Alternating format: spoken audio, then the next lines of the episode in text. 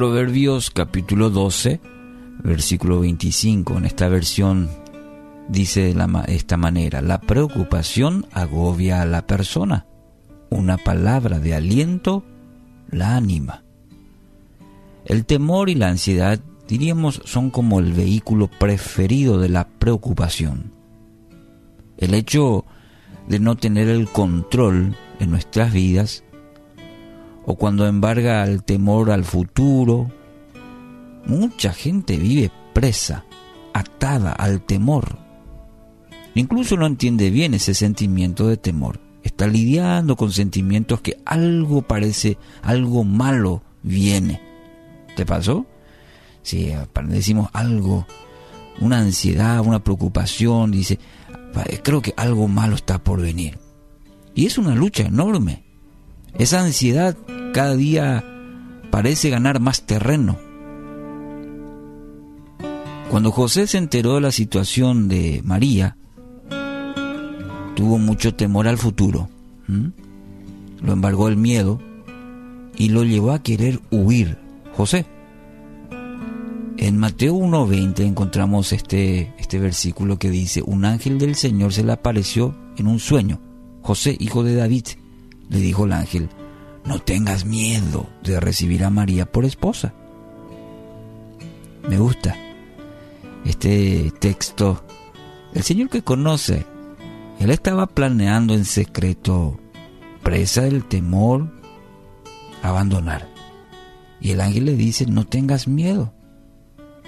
El temor casi, casi echa a perder el plan. Y Dios tiene que intervenir y tiene que traer paz, dirección. En el Antiguo Testamento encontramos a un personaje que fue grandemente usado por Dios, pero que también pasó por una profunda ansiedad. ¿Por qué te ves tan triste? le preguntó el rey. No me parece que estés enfermo debes estar profundamente angustiado. Entonces quedé aterrado. Nehemías. Nehemías, ahí, el texto que acabo de leer está en el capítulo 2, versículo 2.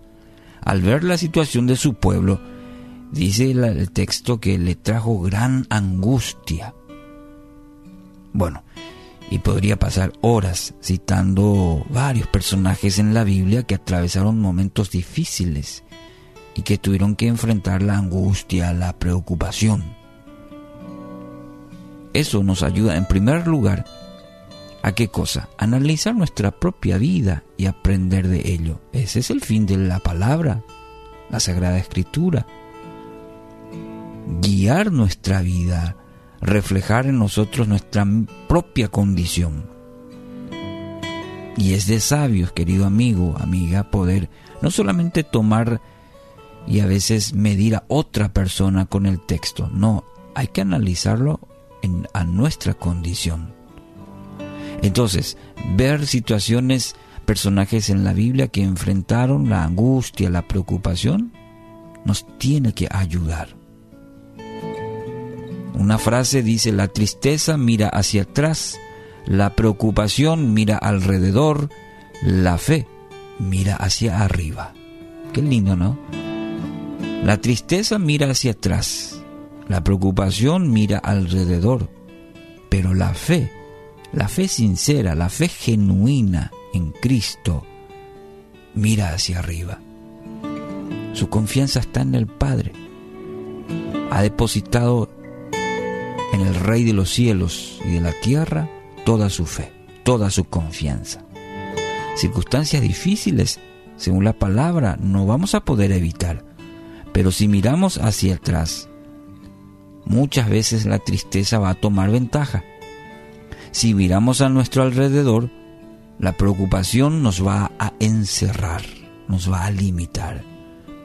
Pero una fe sincera, profunda, nos va a dar la victoria en Cristo. Dios tiene una palabra de aliento para usted. Las palabras del ángel animó a José. Con unas palabras el rey Artajerjes alentó el corazón de Nehemías. Y así también encuentren la palabra de Dios hoy, el aliento, la dirección que necesita. Dice nuestro texto base, una palabra de aliento le anima, dice. ¿Y cuánto nos hace falta una palabra de aliento, verdad?